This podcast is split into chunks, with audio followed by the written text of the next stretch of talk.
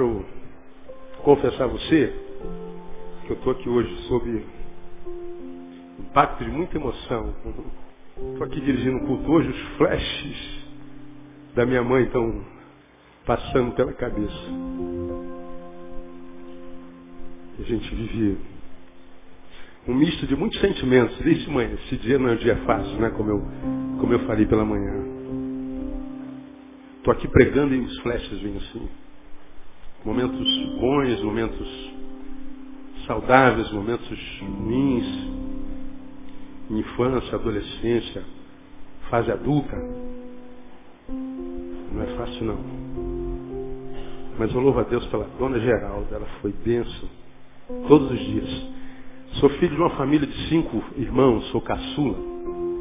Então caçula tem suas vantagens, né? Como eu falei de manhã, tem algumas vantagens emocionais nem sempre materiais que a gente usa a, a roupa do filho mais velho, né, o que ele cresce, não dá mais nele, cai na gente, que é o caçula, a gente vai pegando o tênis dele, o sapato dele, a calça dele, mas a gente nunca fica nu. Mas a gente tem a vantagem do, do, da emoção. O filho caçula geralmente tem suas vantagens, né? E o mais velho às vezes tem a sua desvantagem. Ele cresce, tem que cuidar do mais velho, do mais novo, quando os pais saem e tal. E eu fui o caçula de cinco e todos os meus irmãos são formados, todos eles casados até hoje. É, eu sou o, mais recentemente casado, vou fazer 22 anos de casado. Minha família é uma bênção, não é? E nós somos o reflexo do que foi meu pai e minha mãe, de modo que esse dia é um dia bastante é, memorável. Mas vamos lá. Nós vamos ler 2 Reis capítulo 6. Essa mesma palavra, ou, ou, parte dela eu ministrei de manhã, fiz questão de ministrar à noite para as mães que não vieram de manhã. Eu queria falar hoje sobre o desafio de ser mãe num tempo de escassez. Nós vivemos o tempo de maior escassez, na minha concepção, de todos os tempos. De todos os tempos. A única escassez que nós não temos particularmente em, na maioria do Brasil, em grande escala no Rio de Janeiro, é a escassez de comida, de coisas. Ninguém morre de fome no Rio de Janeiro. Qualquer um que tem escassez de pão, se falar, meu amigo, está faltando pão, alguém vai te dar pão. A gente não consegue gente que nos dê dinheiro, mas pessoas que nos deem pão, água, ah, isso a gente sempre tem. Ninguém morre de fome no Rio de Janeiro se não escolher morrer de fome. Nós não temos escassez de pão, nós não temos escassez de coisas. Mas se nós tirarmos as coisas, eu acho que nós temos escassez de tudo. Temos escassez de, de, de bondade, temos escassez de solidariedade, temos escassez de ética, temos escassez de, de moral, de princípio. Temos escassez de exemplos. Exemplos. Acho que essa é a geração mais pobre de exemplos. Tenta trazer a tua memória aí para essa geração alguns ícones dessa sociedade que a gente possa pegar e dizer, eu quero ser como esse homem, como essa mulher. Pegue exemplos. Tente lembrar algum. É complicado. Diferente da nossa geração. Ah, se a gente. Hoje o Vasco perdeu de novo, virou mania, a gente está acostumado, estamos certos. Se a gente vai para o futebol, a gente lembra dos exemplos dos craques do futebol. Diga alguém que se lembra que podia ser um exemplo dentro e fora de campo. Quem se lembra? Sim. Roberto Dinamite. E outros, tem um monte lá. E eram exemplos dentro e fora. Eram exemplos de cidadãos, de pais, de maridos, são casados há 200 anos. Muitos outros. Agora, nem no futebol a gente tem. Diga aí o nome dos astros que a gente tem no futebol hoje. Diga um aí do Flamengo. Adriano. É exemplo de quê? Quer um filho igualzinho a Adriano? Diga outro craque aí da tua nossa geração. Ronaldo. Ou gordo. Tira o dinheiro, resta o quê? Cadê os exemplos? Cacá, raríssima exceção. Tira o cacá. Poucos. Temos escassez de exemplo. Temos escassez, quer ver, de amor próprio. Nunca vivemos tão baixa estima como nesse tempo. Alguém diria assim, eu discordo, pastor, discorda. Qual geração você conhece que mais se autodestruiu, além dessa, mais do que essa? Qual geração que você viu se matar com tanta quantidade pela droga como essa? Qual? Qual, qual época? Não tem. Qual geração você se lembra que morreu mais cedo do que essa? Nunca se morreu tão jovem como agora. Não sei o que estou dizendo, não, são pesquisas. Pesquisas. Se morre cedo. Por que morre cedo? Porque a gente entra no caminho de morte. Por que, que entra no caminho de morte? Porque a vida não vale nada, a estima é baixa. Para quem não vive, morrer é um privilégio, é, um, é uma bênção. Agora, para quem vive, esse quer viver 200 anos. Agora, por que, que a gente entra no caminho do crime, do vício, da prostituição? Se a gente sabe que o fim disso é sempre morte e cedo, é porque eu não tenho nada a perder. Já estou morto mesmo. Meu futuro foi confiscado. Eu não tenho mais capacidade de sonhar, sendo que sou. Eu sou alguém que já chegou ao fim, mas que parece que se esqueceram de mim. De modo que eu acabei e continuo por aqui. Morri com a morte que o diabo imprime, que você já, já aprendeu pregando aqui. O diabo mata sem tirar a existência. Pessoas não vivem, existem. Isso é o que? Escassez de amor próprio. A escassez de amor próprio gera o quê? Escassez de amor ao próximo. Nós não temos mais amor ao próximo. A Bíblia diz que ama o teu próximo como assim mesmo. A gente não ama mais o próximo, a gente usa o próximo, como eu falei de manhã. Amar, amor é um sentimento escasso. E a Bíblia fala sobre isso. Por se multiplicar a iniquidade, o que, que aconteceria com o amor? O amor esfriaria. Quem ama hoje é otário. Porque quem ama é um candidato a ser é, é, apunhalado pelas costas. Então, com medo de sofrer um apunhalamento, com, com medo de receber um, um, boné de cabrito, como diria o pastor Zé Marcos, né, ganhar uma bolada nas costas, como diria o pastor Pinudo, a gente não ama. Quem não ama, usa. Agora, pessoas não existem para serem usadas, coisas existem para serem usadas. Mas por que, que a gente usa as pessoas? Porque nós vivemos o que nós já falamos aqui, um processo de coisificação, coisas não se, se amam, se usam, e a gente vai usando um ao outro, como eu falei pela manhã, nós nos tornamos um pedaço de carne. Falei de manhã que há um sentimento que infelizmente não habita em mim em proporção, que é o medo. Eu sou daquele tipo de, de, de, de temperamento o colérico, que quando está diante de uma ameaça, ao invés de se render para não correr um perigo maior, tem a tendência de reagir, um assalto. No tremo com a bendita da arma, como já aconteceu várias vezes. A tendência, o instinto, é reagir mesmo sabendo que isso é uma burrice, é uma idiotice. Mas é que o medo não toma quando tem que tomar. E a gente acaba fazendo bobagem. Deus é quem livra. Mas eu tenho um medo na minha vida, e eu falei, é medo de perder as minhas filhas. Medo de perder a, a, as minhas duas meninas. Porque eu sei que perder filhos hoje é uma constante. Isso é bíblico. Bíblico. Perder filhos é bíblico, pastor? É. Claro que é.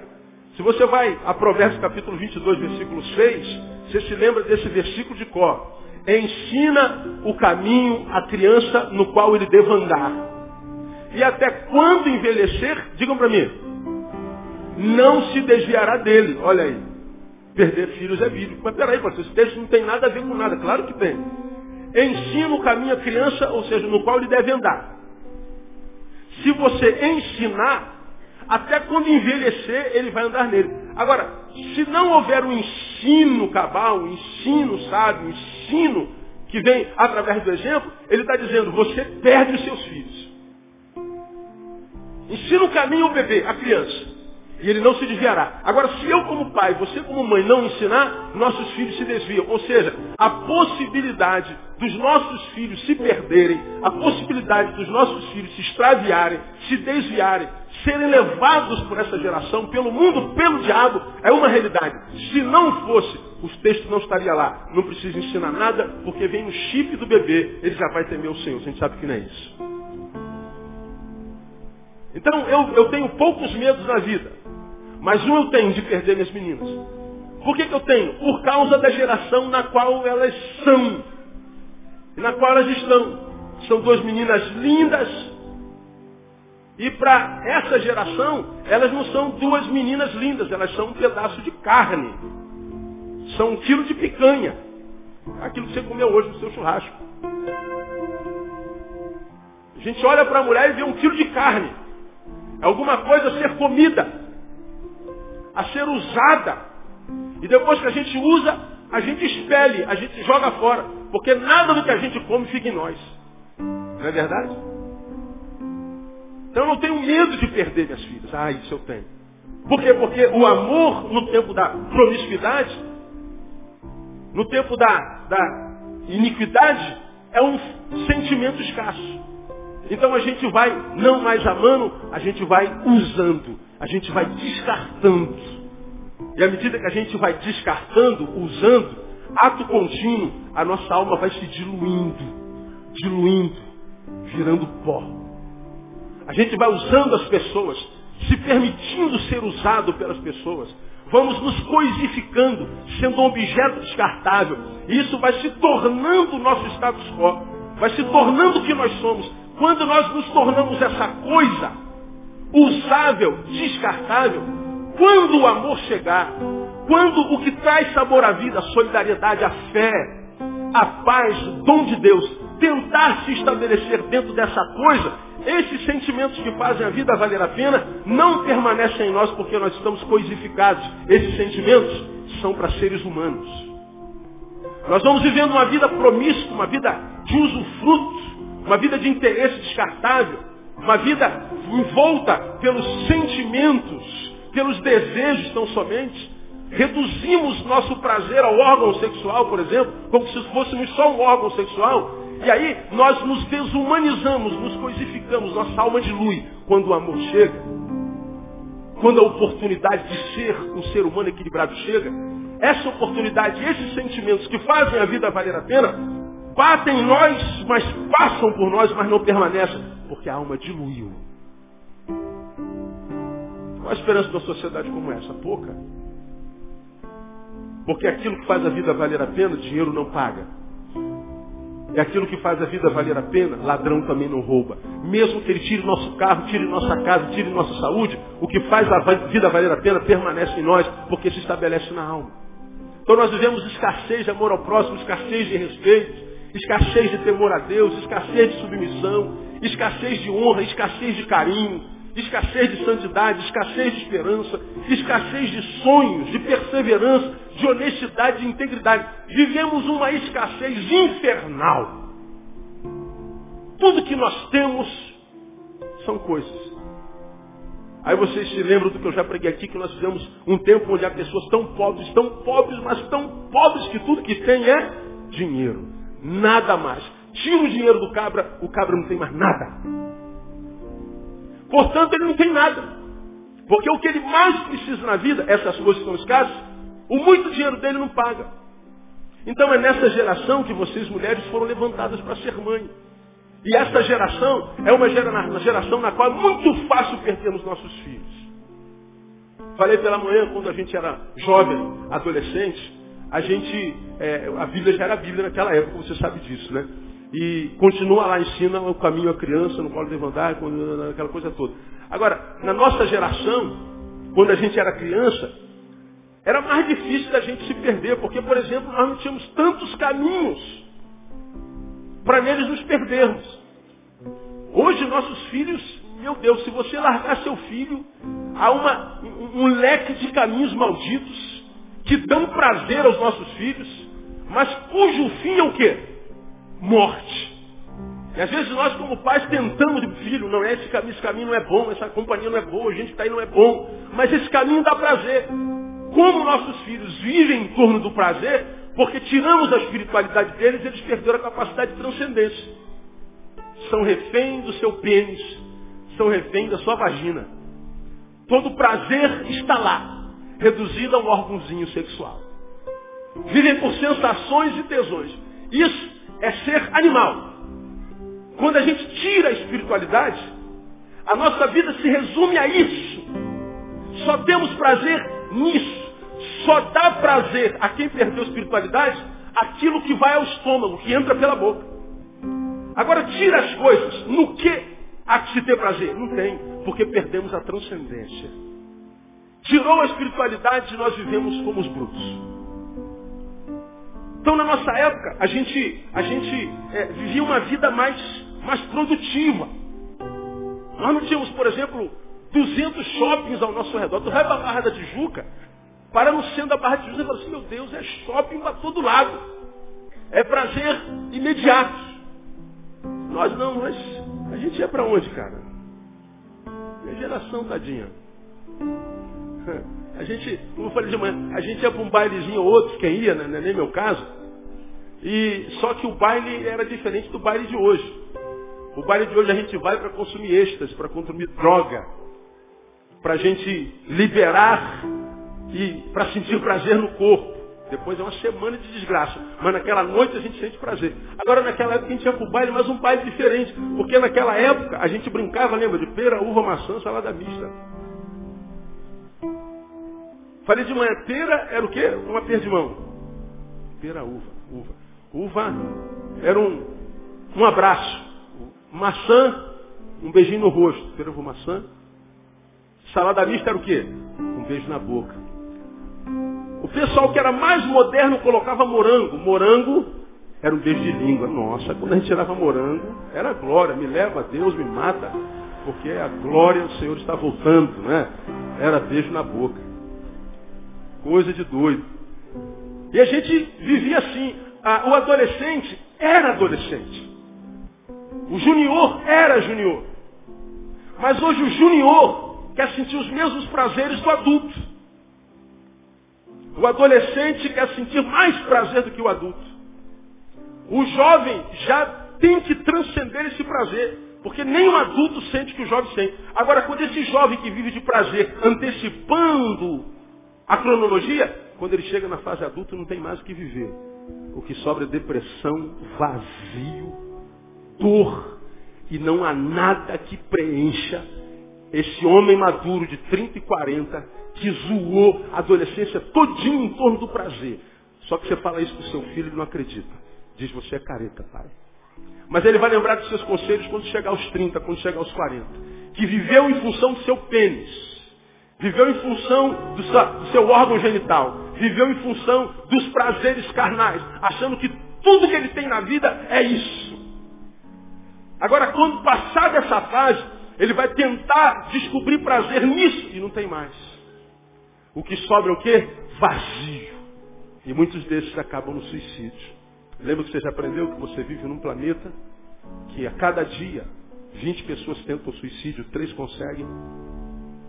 Você lembra que você aprendeu que quando o suicida se mata, ele não quer matar a dor, ele não quer matar a vida, ele quer matar a dor. Ele quer matar o vazio. Você lembra que você aprendeu que suicídio não é um grito de desejo pela morte, é um grito de desejo pela vida. Quero viver, quero viver, quero viver, quero algo que complete, complete, preencha o meu ser. Eu quero uma razão para ser, para viver, para existir. E não consigo, eu quero viver e não consigo. Não conseguindo viver, eu prefiro morrer. Quem são esses? São os que viveram o vazio cósmico. Que excluíram a espiritualidade como quem na, na, na adolescência, na juventude, disse isso como intelectismo. E aí é um vazio, é uma escassez terrível. Como ser mãe num tempo como esse? Como criar filhos num tempo como esse? Eu acho que você foi levantada por Deus para ser mãe no pior momento da história. Porque é muito fácil perder nossos filhos hoje. Muito fácil. É muito. Você cria teu filho no caminho do Senhor, imprime nele os valores de Deus. Mas uma paixão equivocada desconstrói tudo que você construiu no seu filho durante 18 anos. É muito fácil. É só a gente olhar as estatísticas. É só a gente olhar os relatórios. É só a gente olhar as pesquisas. Como a juventude está morrendo mais cedo. Por quê? Porque tem uma promessa na Bíblia que diz honra teu pai e o que mais? E a tua mãe. Para quê? Quem se lembra? Se prolonga os teus dias aonde? Na terra. Quer viver muito? Honra pai e mãe. Amém ou não? Diga, não, cadê, cadê, você precisa honrar mais a tua mãe, cara. Você quer viver, senão você vai morrer. Né? Como ser mãe num tempo como esse? Não é uma dificuldade? Não passa na tua vida, na tua história, muitas vezes, a dificuldade de lidar com o filho. Como é que eu lido com isso, pastor? Como é que eu trato isso? Como é que eu falo com meu filho? Como é que é um negócio desse? Porque é muito difícil. Eu acho difícil demais ser pai. Eu acho difícil demais ser mãe. Principalmente nesse tempo, cuja palavra diz, se a gente não ensinar, a gente perde nossos filhos. Perder as minhas filhas é uma possibilidade. E é isso que gera mais medo na minha vida. Agora, o que isso tem a ver com o texto, irmãos? Vamos lá. 2 Reis, capítulo 6, versículo 24. Sucedeu depois disso que Ben-Hadad, rei da Síria, juntando todo o seu exército, subiu e cercou Samaria. E houve grande fome em Samaria. Porque mantiveram o cerco até que se vendeu uma cabeça de jumento por 80 ciclos de prata. E a quarta parte de um cabo de esterco de pombas por cinco ciclos de prata. E sucedeu que passando o rei de Israel pelo muro, uma mulher lhe gritou dizendo, acode-me, ó rei, meu senhor. Mas ele lhe disse, se o senhor não te acode, onde te acudirei eu, da ira ou do lagar? Contudo, o rei lhe perguntou, que tens? E disse ela, presta atenção nessa história. Esta mulher me disse, dá cá o teu filho, para que hoje o comamos, e amanhã comeremos o meu filho. Cozemos, pois, o meu filho e o comemos. E ao outro dia lhe disse eu, dá cá o teu filho para que o comamos. E ela escondeu seu filho. Ouvindo o rei as palavras desta mulher, rasgou as suas vestes ele ia passando pelo muro, e o povo olhou e viu que o rei trazia saco por dentro, porque por, sobre a sua carne. Então disse ele, assim me faça a Deus de outro tanto, se a cabeça de Eliseu, filho de Zafate, lhe ficar hoje sobre os ombros. Estava então Eliseu sentado em sua casa, e também os anciãos estavam sentados com ele, quando o rei enviou um homem adiante de si. Mas antes que o mensageiro chegasse a Eliseu, disse Eliseu estes aos anciãos, Vedes, vedes como esse filho de homicida mandou tirar minha cabeça? Olhai quando vier o mensageiro, fechai a porta e empurrai-o para fora com a porta. Porventura não vem após ele o ruído dos pés de seu senhor? Quando Eliseu ainda estava falando com eles, eis que o mensageiro desceu a ele e disse, eis que esse mal vem do Senhor. Por que, pois, esperaria eu mais pelo Senhor? Então disse Eliseu, ouvi a palavra do Senhor, assim diz o Senhor. Amanhã, por essas horas, haverá uma medida de farinha por um ciclo e duas medidas de cevada por um ciclo à porta de Samaria. Porém, o capitão em cujo braço o rei se apoiava respondeu ao homem de Deus e disse, ainda que o Senhor fizesse janelas no céu, poderia isso suceder? Disse Eliseu, eis que o verás com os teus olhos, porém não comerás. Amém, irmãos?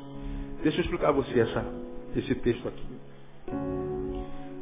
Samaria foi tomada por um rei perverso chamado Bene-Hadad, rei da Síria. Samaria era talvez a cidade mais importante de Israel. E ele tomou Samaria no intuito de tomar toda Israel. Quando tomou Samaria, oprimiu Samaria de tal forma que Samaria viveu em todos os tempos o maior tempo de escassez. A escassez foi tanta, a fome foi tanta, que diz o texto que estava se vendendo na praça uma cabeça de jumento por 80 ciclos de prata, por 12 quilos de prata. Uma cabeça de jumento. Agora saiba que jumento, à luz da palavra, da lei de Moisés, para alimentação, era um animal imundo. O povo era proibido pela lei de Moisés de comer jumentos. Serviria apenas para transporte. Mas a fome era tanta que o povo riscou a lei, riscou a palavra de Deus, porque quando o estômago ronca, tudo mais perde sentido. Riscou a palavra de Deus. E eles então estavam comendo jumento. E diz o texto que uma cabeça de jumento custava 12 quilos de prata. Agora, por que, que vendiam a cabeça de jumento na feira? Porque o jumento em si era comido pelos maiorais. Tadinho do jumento. Eles estavam comendo um animal imundo, segundo a lei de Moisés. Mas diz mais, o texto diz que ele estava vendendo esterco de pombo. Esterco um cabo de esterco de pomba por cinco ciclos de prata. Eles não só estavam comendo cabeça de, de, de mula, como estavam comendo esterco de pomba. Falei de manhã, quando eu estava estudando esse texto aqui, cabeça de mula, eu me lembrei da minha infância, da minha, meu, na minha época, eu falei de manhã, quando minha mãe fazia peixe, ela fazia com cabeça e tudo. E a gente comia, inclusive, a cabeça de peixe. Tem gente que, a minha filha, quando eu falo isso, é, que sangue de Jesus tem poder, vai, que coisa horrível, que nojo. Ó, cara, a gente vê um monte de cara assim, hum. A gente chupava o zoinho do peixe. Quem já comeu cabeça de peixe aqui, confessa? Ah, os cabeção aí. Tem mais de 40, pode ver. Ou está perto disso. É, comia cabeça de peixe. Hoje tu vai para um restaurante e vê um cabeça, vem gente cabeçado do peixe. Né? Alguns. Fazíamos canja, e muita canja. E na canja de galinha, ia também o quê? Quem se lembra? A cabeça da galinha. O pé da galinha. E já comi muita crista de galinha. É, irmão. É porque você é rico, não, não, passou por essa pobreza que a gente passou, né? Mas a gente comia cabeça da galinha, comia pé de galinha. Você já viu pé de galinha? Essa geração nem pé de galinha já viu. Pescoço de galinha, irmão. Ó, pegar, vai. Quem gosta de pescoço de galinha aí? Ó. É os pobres aí, mano. O pessoal pobre aí sabe o que é um pescocinho de galinha, pezinho de galinha. Quem come pé de galinha até hoje? Levanta a mão. Olha lá, dá uma olhada lá, igreja. Está pensando que todo mundo é rico igual você? É. E às vezes, como nós acostumamos comer pé de galinha, pescoço de galinha, mesmo com um dinheirinho melhor, a gente continua pegando o pé da galinha mesmo. A gente fica chupando os ossinhos, os ossinhos fica limpinho, limpinho, né, cara? É um passatempo, é terapêutico. Não é verdade? Agora, tu já viu alguém comer cabeça de jumento, cara? Não dá. Chupar os olhos de jumento desse tamanho, não dá. O maior do que uma bola de gude, não dá. Fica, pega mal, aí não dá. Além do, além do fato de que era imundo. Era nojento, era imundo segundo a lei de Deus. Mas a fome fala mais alto. A fome chegou a ser tanta que duas mães se propuseram um pacto do inferno. Amiga, tive uma ideia bárbara para a gente não morrer de fome. Qual é? Hoje a gente mata o seu filho e come. Amanhã nós matamos o meu filho e a gente come. Agora, à luz do que você ouviu, diante da proposta para uma outra, o que, que a outra fez? Eu aceito essa proposta. Diz o texto, irmãos, no versículo 29, cozemos, pois, o meu filho e o comemos. Que coisa absurda é essa? Que uma mãe faz ao filho. Que ponto um ser humano, no desespero, pode chegar? Mas peraí, pastor, isso aqui também é o máximo, é verdade. Mas olha as últimas manchetes dos jornais da sua cidade, do seu país. Veja que mães estão fazendo com filhos. Nós vivemos num tempo onde até as mães podem se corromper, porque é por causa da escassez. Escassez de tudo. Tempo de miséria, um tempo de fome. No dia seguinte, quando foram pegar o filho da outra, a outra diz, não, meu filho não, eu mudei de ideia. Porque ela muda de ideia, então eles procuram um rei. Ó oh, rei, nós queremos resolver um problema aqui com o senhor. Nós comemos o nosso filho ontem, agora é dia de comer o filho dela e ela me deu. O que, que o rei faz? O rei rasga a sua roupa, era sinônimo de revolta, de desespero. De pânico geral. E quando ele rasga a sua roupa, a roupa real, diz o texto que ele já tinha saco do lado de baixo. Ou seja, era um homem que estava totalmente em saco e cinza. Era sinônimo de desespero. De quebrantamento pela dor. O rei, por baixo da roupa real, carregava saco. E quando ele rasgou a roupa por ver o desespero do seu povo, ele desconta em Deus e para descontar em Deus, usa o profeta. Amanhã me faça o Senhor e outro tanto. Se amanhã, nessa hora, a cabeça de Eliseu estiver sobre os seus ombros. Veja como a escassez na vida pode deformar uma mãe. Pode deformar a imagem que temos de Deus. Pode nos levar a atos insanos. Quantas mães, no desespero, por não saber se seria capaz de criar um filho, joga um filho na rua, virou moda hoje. Quantas mães com carência em casa de pão vendem suas filhotinhas para prostituição? Quantas por fraqueza de caráter roubam dos filhos o privilégio de crescer conhecendo o Senhor? Atos insanos. O que eu estou tentando mostrar para vocês nessa noite é como a escassez pode deformar a imago de, em nós, a imagem de Deus em nós.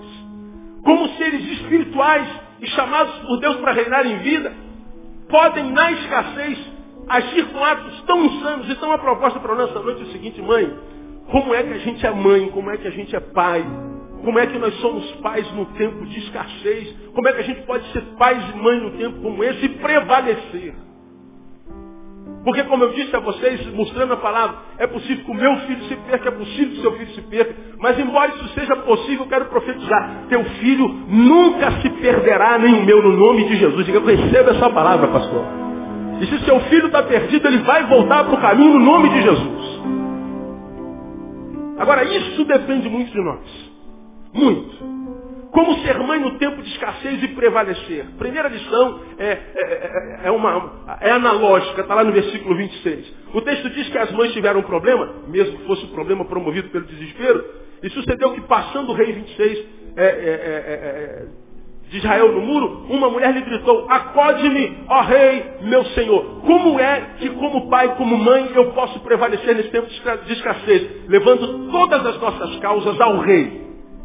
Agora, veja como essa mulher se postou diante do rei lá no versículo 26, lá no finalzinho. Acode-me o quê? Quem pode ler para mim o resto? Ó rei, o quê? Repita após mim. Acode-me. Ó rei, meu senhor. Agora diga para mim, quem é o nosso rei e senhor hoje?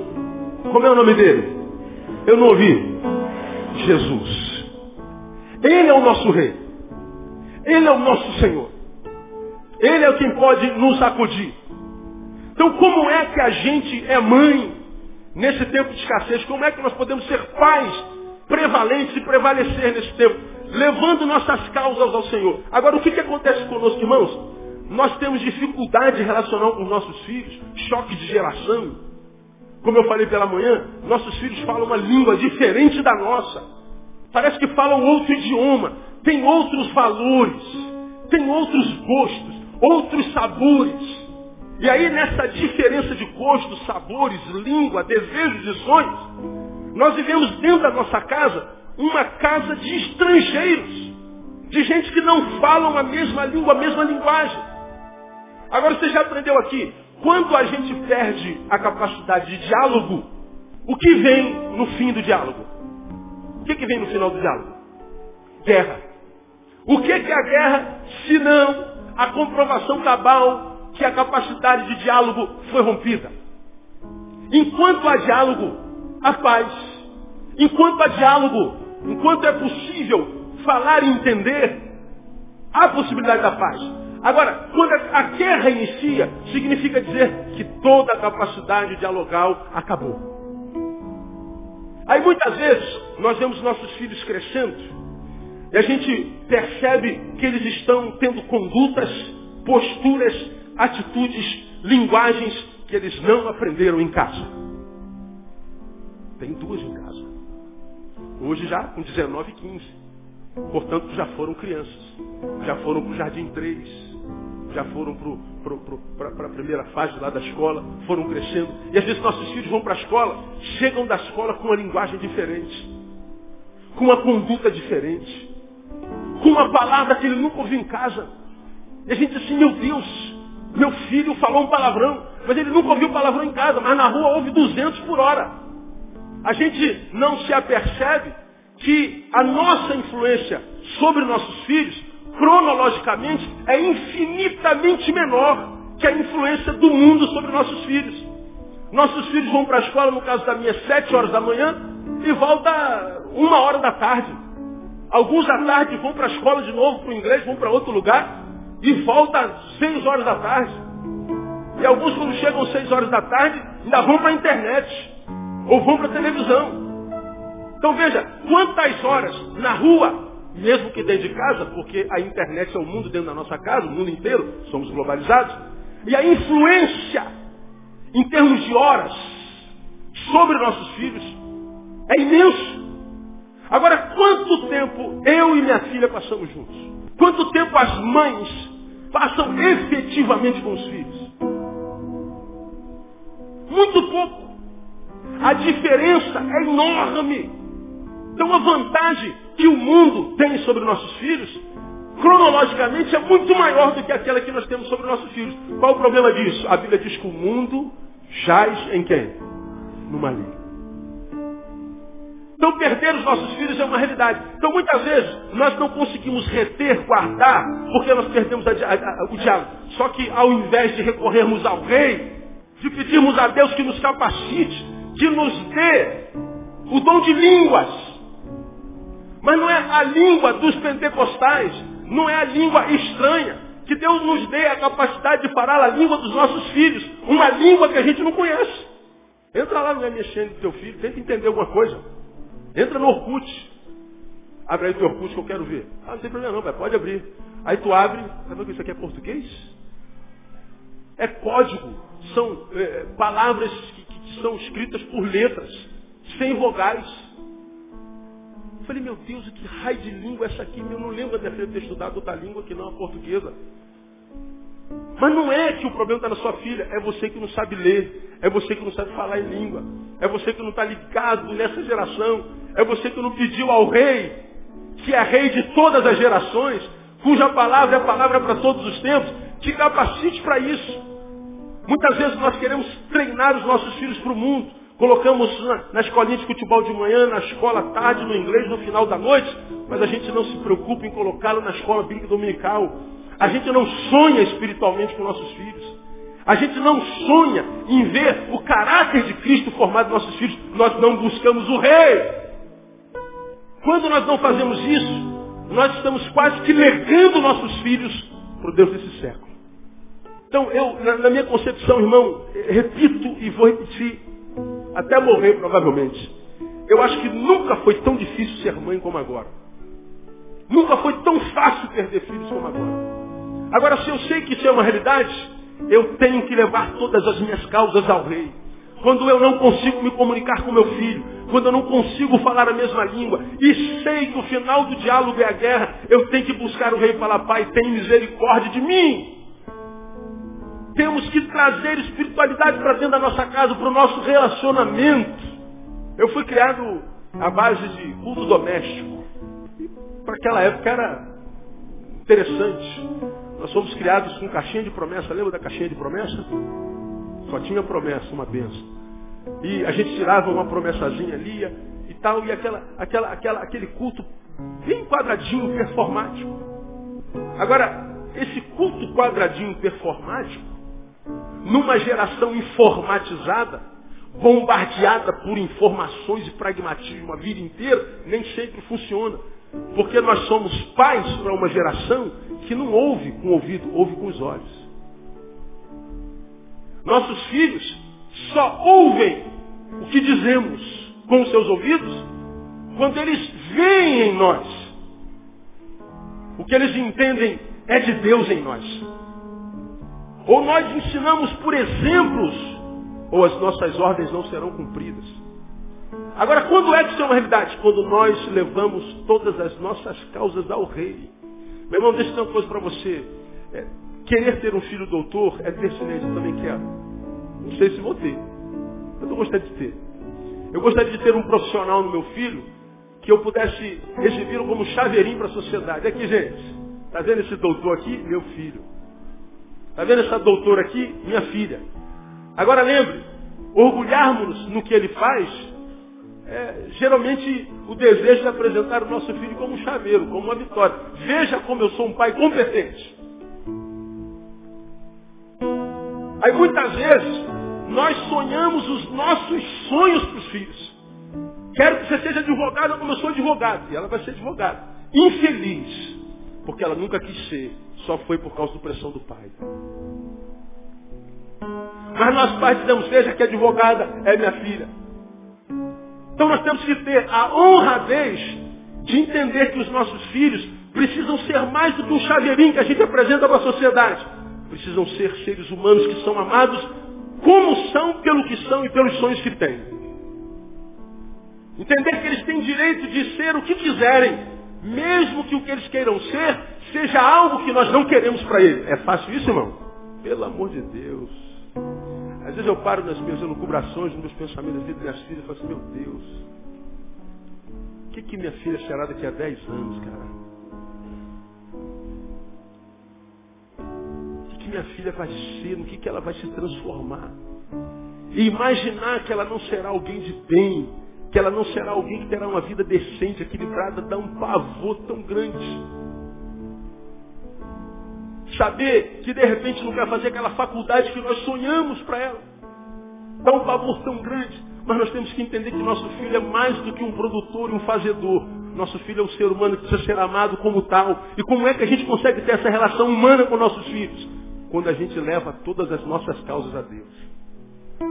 Pergunta para a gente passar para o próximo tópico. Qual foi a última vez que você orou pelo seu filho? Nominativamente. Pois é. Eu não sei a resposta de cada um, mas cada um sabe a sua resposta. Deixa eu dizer uma coisa para você, pai e mãe. Principalmente mãe. Não roube do seu filho a capacidade dele transcender em Jesus e de ser um homem espiritual nele, no nome de Jesus. Não reduza teu filho a um pedaço de carne. Você está entendendo essa palavra? Quem está entendendo? Estou entendendo, pastor. Não reduza teu filho a isso. Você precisa apresentar teu filho a Jesus. Porque se a gente jogar com a sorte, porque como a maioria de nós joga, a gente cria filho e diz, deixa a vida te levar. Essa é a filosofia de Zeca Pagodinho. E quando a gente anda com sorte, que sobre azar. Precisamos levar nossos filhos a Deus. Segundo, como ser mãe no tempo como esse e prevalecer.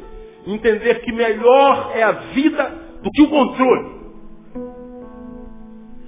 Como mães, vocês precisam entender que vocês precisam gerar vida na vida dos seus filhos e não somente controlar a vida dos seus filhos. Porque muitos de nós, quando perde o controle, se desespera. Controle, controle, controle, controle. Veja o papel dessas duas mães. Elas julgaram que a fila dos bebês eram delas. Então eu vou cozer o meu filho vou comer, e você depois cose o seu e eu como também. Agora respondam para mim, irmão. Nossos filhos são nossos? O que, vocês acham? Ninguém diz nada, né? Não são. Seu filho não te pertence. Ah, não concorda não? Por quê? Qual a idade do teu filho? É bebê ainda, né? Deixa teu filho fazer 18 anos você saber se ele te pertence. Você acha que sofre com teu filho de 5, 6 anos? Espera ele fazer 18, 16. Espera as asinhas crescerem. Porque com 4 anos você ainda controla. Você pega pelo braço e rasteja. Agora daqui a alguns anos você vai pegar no braço do seu filho assim, ó. Hoje você pega aqui, vem cá menina, lá dentro. Passa os anos, você pega aqui, ó. Ele não vai mais com você. Não dá para controlar como a gente controlava quando tinha 5, 10 anos. Não dá para dominar, não dá para botar um cabresto, um bridão na boca e coordenar a vida dos nossos filhos. Eles têm vida própria. Eles têm vontade própria.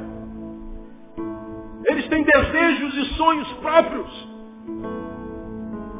Então muitas vezes nós nos frustramos, mães, aprendam vocês que são só coração. Porque nós queremos controlar os nossos filhos. E a gente não deve controlar os nossos filhos, a gente deve viver com os nossos filhos. Ao invés de sermos controladores, sejamos os melhores amigos. Investamos na capacidade dialogal.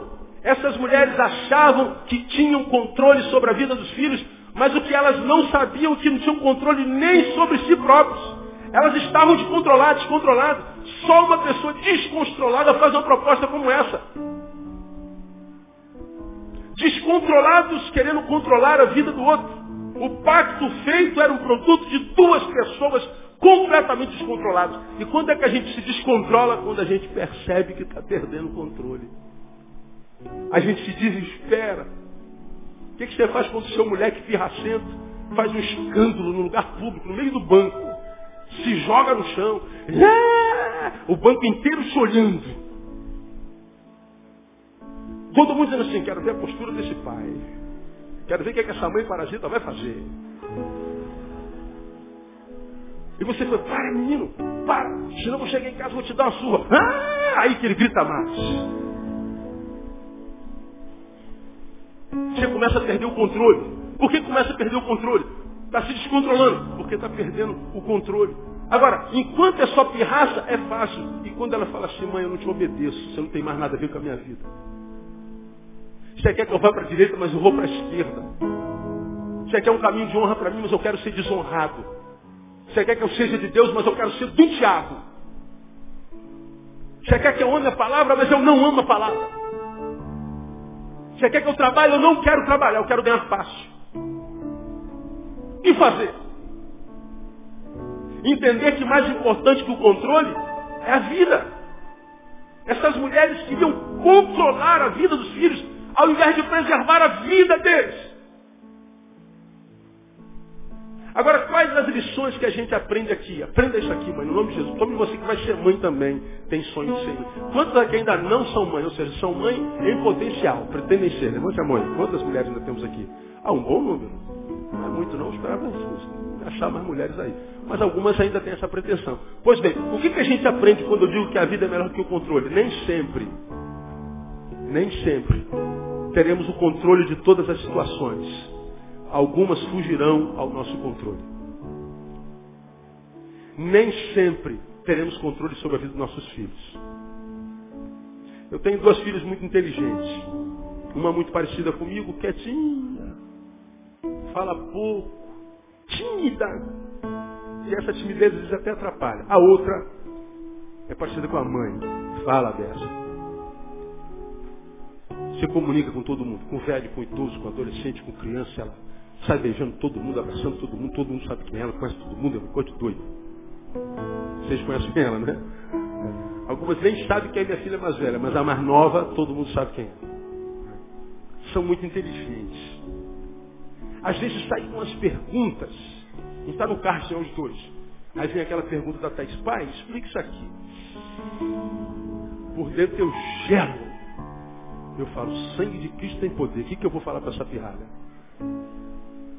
Aí, minhas técnicas são sempre as mesmas. Eu fiz que não escuto. Vai que ela não pergunta de novo. Aí ela lembra depois. Aí, ela, eu estou pensando, na verdade, né? Ela está fazendo pergunta. Aconteceu isso essa semana ainda. Ou perguntinha miserenta que ela fez.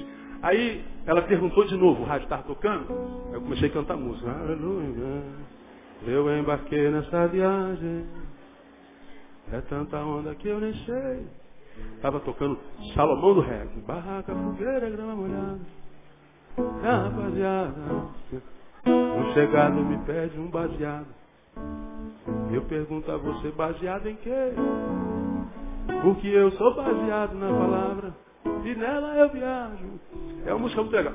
E ela fez a pergunta de novo. E eu comecei a cantar. Não ouvi. Pô, pai, o senhor não ouve nada que a gente fala com o senhor. E o que foi, minha filha? Ah, depois a gente conversa.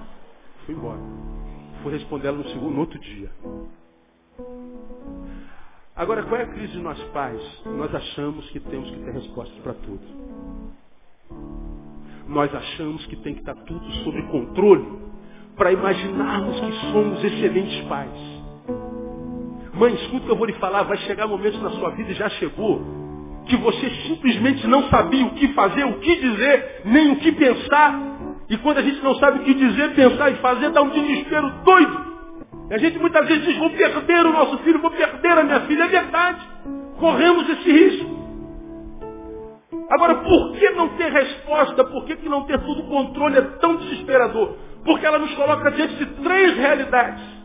Qual é a primeira dessas realidades? Revela a nossa limitação. Eu sou um porcaria, eu devia saber isso.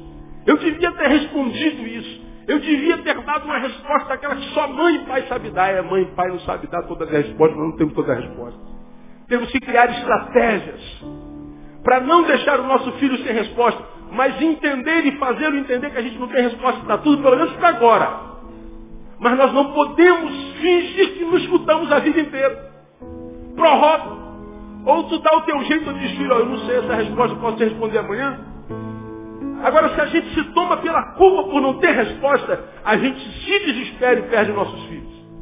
Se nós não conversamos com nossos filhos sobre os temas mais escabrosos da vida, nossos filhos vão aprendendo lá de fora. Você conversa sobre sexo com seu filho? A gente fala sobre sexo aqui, ó. As faces ficam rubras, ficam vermelhas. As pessoas escandalizam quando a gente fala sobre sexo. Agora, sexo anda na nossa cabeça 24 horas por dia. Pensou em sexo hoje? Agora, nossos filhos que estão com adrenalina, a, a, flor da pele, bombardeado por isso a vida inteira na televisão, na rua, em todo lugar, tendo que dar uma resposta para a sua geração de que é garanhão. Vai aprender aonde se nós não tivermos em casa espaço para conversar? Vida profissional, santidade, Deus. Eu não tenho resposta para agora, mas eu tenho que buscar essas respostas. Agora, quando nós não temos essa resposta, a gente se desespera, desespera por quê? Porque a gente se vê limitado, irmãos. Alguns limites na vida precisam ser transpostos. E entre esses, os limites que nos impedem de sermos pelo menos iguais a nossos filhos. Temos que aprender a crescer para falarmos a mesma linguagem, para mergulharmos na sua geração. Não ter controle é difícil porque revela nossa incredulidade. Terceiro, revela, gera em nós muita culpa. Não há uma mãe cujo filho se desviou do caminho que não sofra por culpa. Agora, culpar-se resolve o problema da distância do filho? Não. Resolve continuar sendo amigo. Sendo amigo. Essa semana, eu não falei isso de manhã. Até porque eu não tinha autorização, pedi hoje. Mesmo sem falar nome. Uma mãe descobriu que seu filho de 14 anos tem AIDS. 14. 14 anos. Filho único. Nossa, eu tenho uma filha de 15 anos. É, terrível. A mãe esquece a enfermidade do filho e faz logo uma pergunta. Aonde foi? Concluam para mim. Aonde foi o quê? É, como é que vocês sabem essa pergunta? São mães, né? São pais. Quando a gente pergunta onde é que foi que eu errei, a gente está dizendo, na verdade, a culpa é minha. Muitas vezes a culpa é nossa, muitas vezes não. O problema é que muitas vezes a gente sonha, mas a gente não trabalha junto com o filho para realizarmos nossos sonhos. Muitas vezes, ao invés de sermos os, os provedores, os que projetam sobre nossos filhos, nós somos, como eu falei pela manhã, os algozes dos nossos filhos. E um, um exemplo muito claro disso é o divórcio. Lembra que eu falei de manhã? Divórcio é uma realidade hoje. Hoje os filhos chegam na escola, teu pai já se divorciou quantas vezes? E o meu pai já se divorciou três. Ah, eu tenho só dois? Ah, ganhei. Teu pai nunca se divorciou da tua mãe? Ah, que isso, todo mundo divorcia. Mas isso é o que? Autodefesa. Meu lar fracassou, mas todo mundo fracassou também. E o teu vai fracassar também. Está amarrado em nome de Jesus. Agora o divórcio não é pior. O pior é o que o divórcio faz nos cônjuges. O pai, para atingir a mãe, usa quem? A mãe, para atingir o pai, usa quem? O filho. O pai pega o filho, pinta na mãe uma jararaca. Sua mãe fez isso, sua mãe isso, sua mãe aquilo. Né? E o menino olha para a mãe e odeia a mãe. Por causa daquilo que ela está fazendo com o pai. Só que quando ela vai passar o final de semana com a mãe, a mãe conta outra história para o filho. Não, filho, não é bem isso não. Foi seu pai que fez isso com a sua mãe, que seu pai, que seu quê. Pinta a cobra do lado de lá. Aí o filho vem odiando a cobra mãe, descobre que a cobra mãe não é cobre, é mãe. E ele se sente culpado por ter odiado a mãe por causa do pai. Agora fica com raiva do pai. Só que quando ele volta para casa do pai, o pai desdiz a história da mãe e diz, não, é tua mãe é cobra sim. E o filho sente raiva de si porque foi enganado pela mãe que é cobra, mas que disse que não era cobra, era mãe. E o menino fica no misto sentimental. Odiando a quem ama, amando a quem odeia. Ele não sabe se odeia, se ama, se protege, do lado de quem ele fica, ele pira. O menino pira. Aí a gente não sabe por que nós temos uma geração de crianças revoltadas. Uma geração de gente jovem gerando morte. Quantos de vocês aqui, perguntei de manhã, vou perguntar agora, quantos de vocês já foram assaltados? Levanta a mão assim, bem alto. Quem já foi assaltado? Ó, 95% de nós. Agora, quem te assaltou foi um velho? Quem foi que te assaltou? Foi um moleque.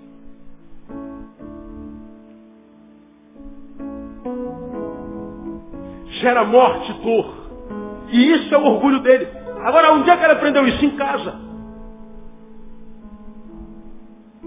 Podemos perder nossos filhos se nós não entendermos que mais do que controlar, nós precisamos amar a vida, sermos parceiros, amigos. Nossos filhos precisam olhar para nós e não ver um chefe. Nossos filhos precisam olhar para nós e ver um amigo. Nossos filhos precisam olhar para vocês, mães, e não ver uma patroa dura de quem eles têm medo. Tem que ver uma amiga equilibrada, a quem eles admiram. Alguém que lhes prova que a vida deles é mais importante do que o controle que vocês têm da vida dele. Não coloque palavras na minha boca, eu não estou dizendo que não tem que ter limites, não tem que ter disciplina, não tem que ter controle, não é isso. Mas eu estou dizendo que mais do que ser chefe, nós precisamos ser amigos. Precisamos ser parceiros. Nós aprendemos com que é melhor a vida do que o controle, que descontrolados nós precisamos estabelecer valores. Primeira vida.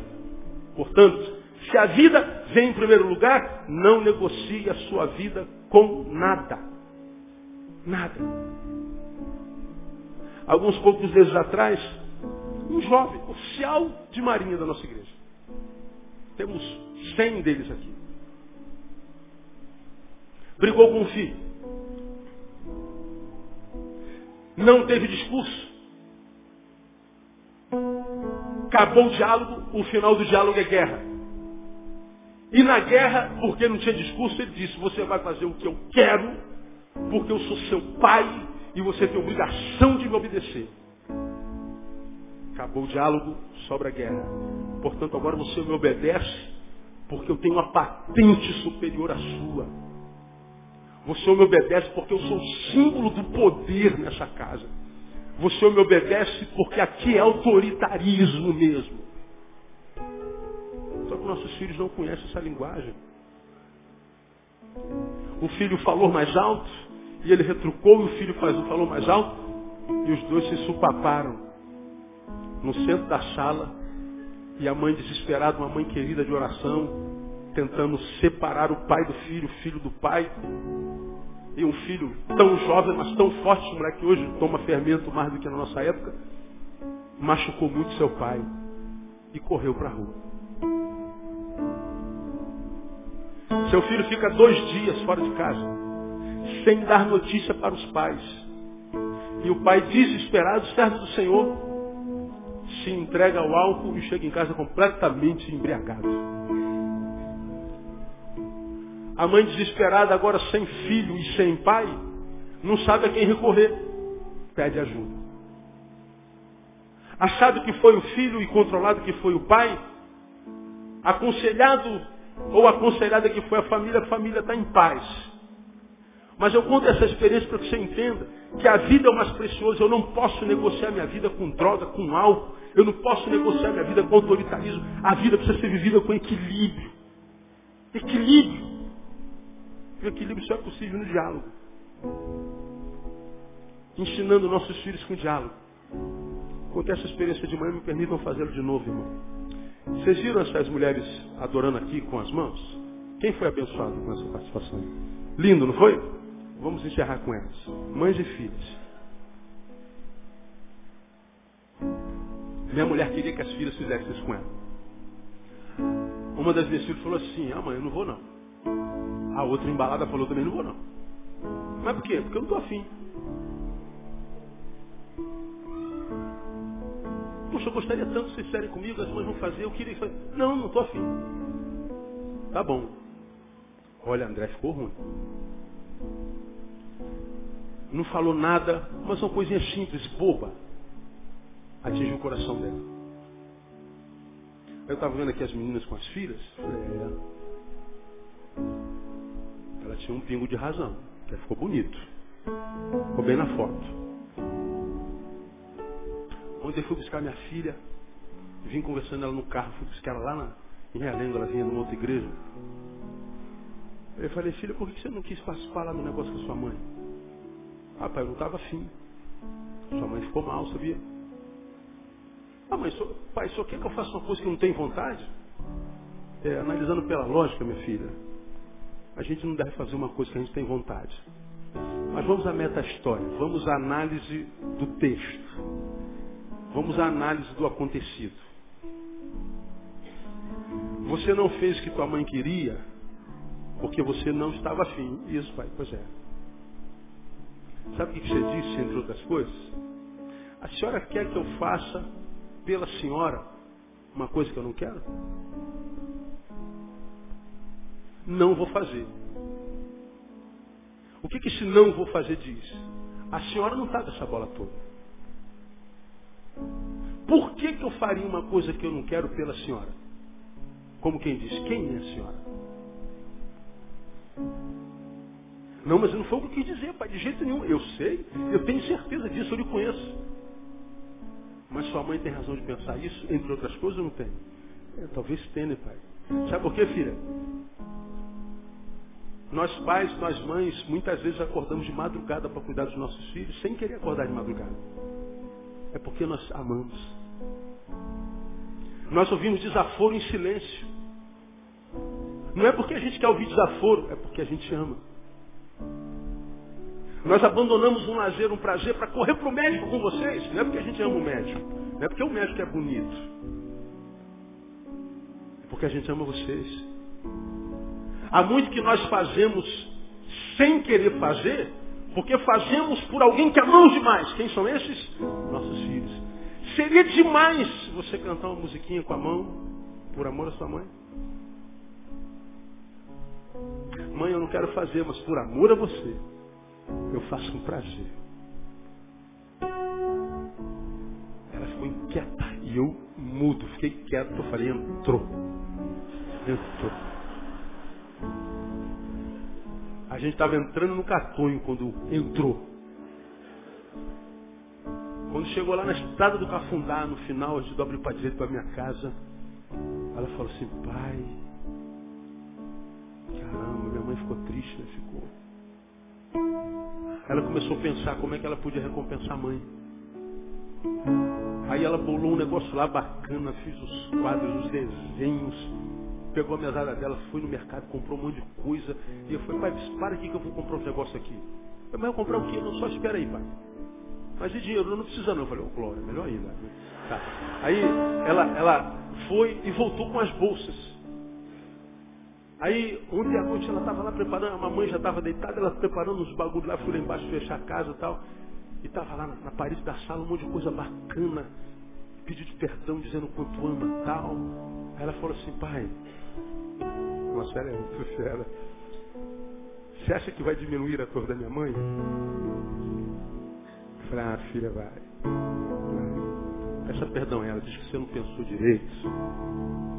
Aí hoje de manhã eu vim para a igreja, elas ficaram, mas eu cheguei em casa agora à tarde, eu soube que foi, rolou maior óleo lá em casa hoje, de manhã, entre as duas lá. E foi uma coisa linda. Mas por que a filha entendeu? Porque eu troquei uma ideia. Vamos trocar uma ideia, filha?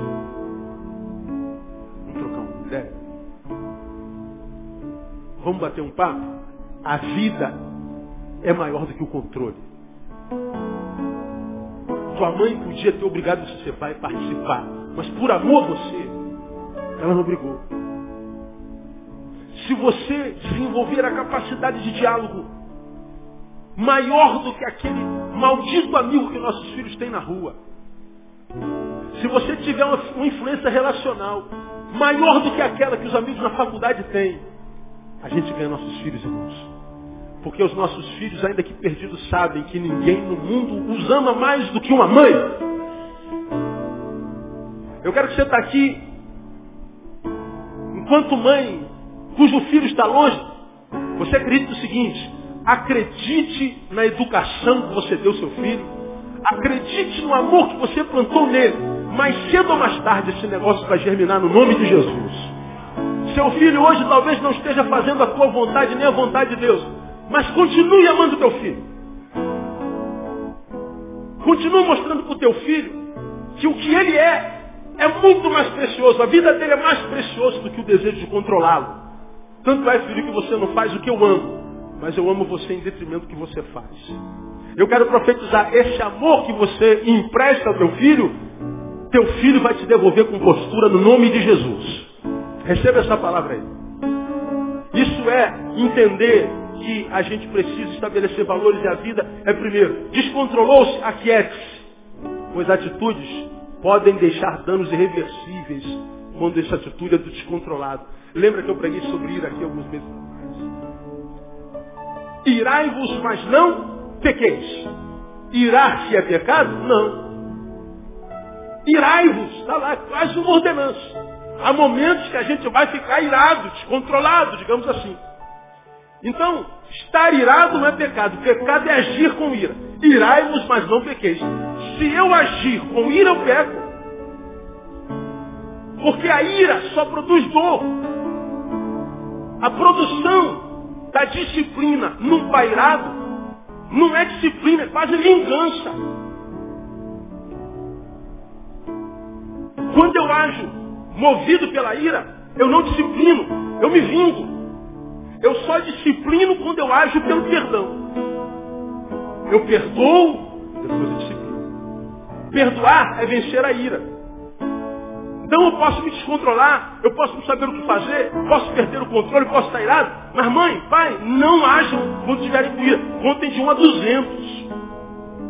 Conversa amanhã. Porque senão a ira planta uma semente de maldição no coração dos nossos filhos. Então se descontrolou, cala a boca, fica quieto, espera passar a ira. Porque senão a gente vai sendo o plantador, o semeador de maldição dos nossos filhos. Pai, não provoqueis, pais, não provoqueis a ira a quem? A vossos filhos. Quando é que a gente faz isso? Quando a gente disciplina com ira. E aí é vingança. Então, irmão, leve todas as suas causas ao Senhor Entenda que melhor é a vida do que o controle. Por último, para a gente terminar e ir embora para casa. Não tenha medo de admitir que errou. Não tenha medo de se arrepender. A admissão do erro, nesse texto, salvou um filho. Olha, a gente come o meu, depois a gente come o teu. É, ação desesperadora. Comer um. Mas no dia seguinte, uma reconheceu que foi um erro. Uma se arrependeu. Não, eu não quero mais isso, eu me arrependi. Eu errei. Ora, o erro pode não reparar a perda do outro filho, mas pode salvar a vida de um outro. Então, mãe, pai, errou. Não há problema de um dizer, filho, eu errei, me perdoe.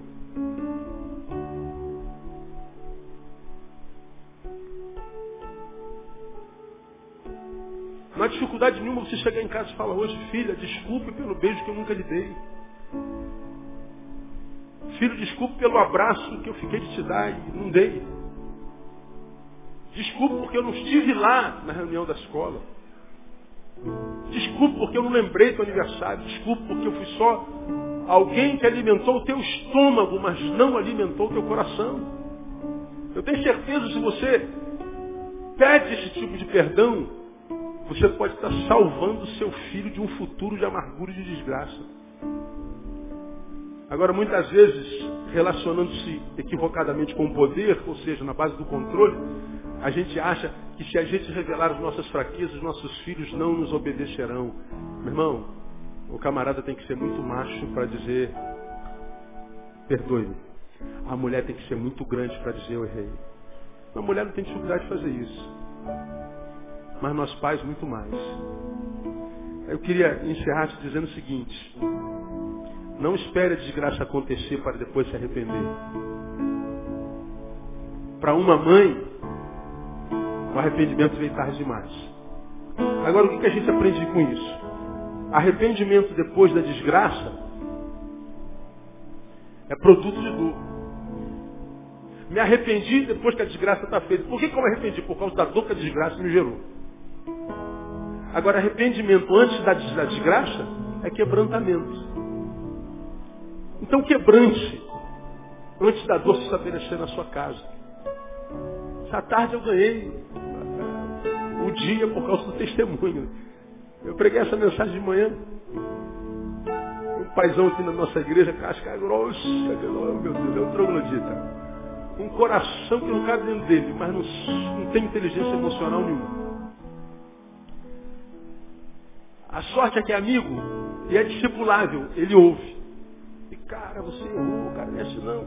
Aí se converteu há muito pouco tempo atrás, mas ele vai atropelando como o coisa, quebrando tudo. E depois, caramba, mas, é, pois é, cara, você tem que usar mais a cabeça e menos os músculos. Filhos lindos, tementes ao Senhor, que vocês quase todos aqui da igreja conhecem, porque é muito conhecido na igreja. Aí eu falei assim, chega em casa, peço perdão pelo abraço que não deu, pelo beijo que deixou de dar, por não ter dito que amou, porque a gente ama.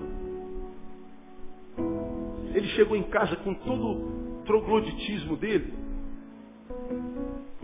Ele me contando, filha, senta aí, quero conversar com você. Olha, eu quero dizer que eu te amo. Quero dizer para você que eu estou pedindo perdão porque eu não estive lá. Eu quero falar para você que é, é isso e, e tal, com toda a rudeza dele, e, e, ele foi pedindo perdão. É, eu quero te pedir perdão, e eu sei o quê, e, eu te amo. Pronto, aí saiu. Eu falei, e aí, o que, que aconteceu? Aí eu fui pro meu quarto, pastor, morrendo de vergonha. Mas a minha filha bateu na porta. Ela falou assim, pai, eu espero isso a minha vida inteira. A minha vida inteira. Eu sei que o Senhor disse da forma que o Senhor, mas o Senhor disse. E ela que é doce como a mãe, pulou no pescoço do troglodita. E o troglodita chorava como a Maria Mole. Ele ligou para mim à tarde dizendo, pastor, um milagre aconteceu na minha casa. Eu falei, então ganhei o meu dia, meu filho. Se não valeu para ninguém, valeu para você. Valeu, pastor. Peça perdão, cara. Seu filho pode estar perdidão aí, sua filha. Filho, perdoa a mamãe, perdoa o papai. Isso será uma semente que, se não mudar o seu filho hoje, será uma semente que vai ser germinada, vai crescer e vai mudar o seu filho no tempo de Deus. Porque você é filho de Deus e Deus não põe filho no mundo para perder.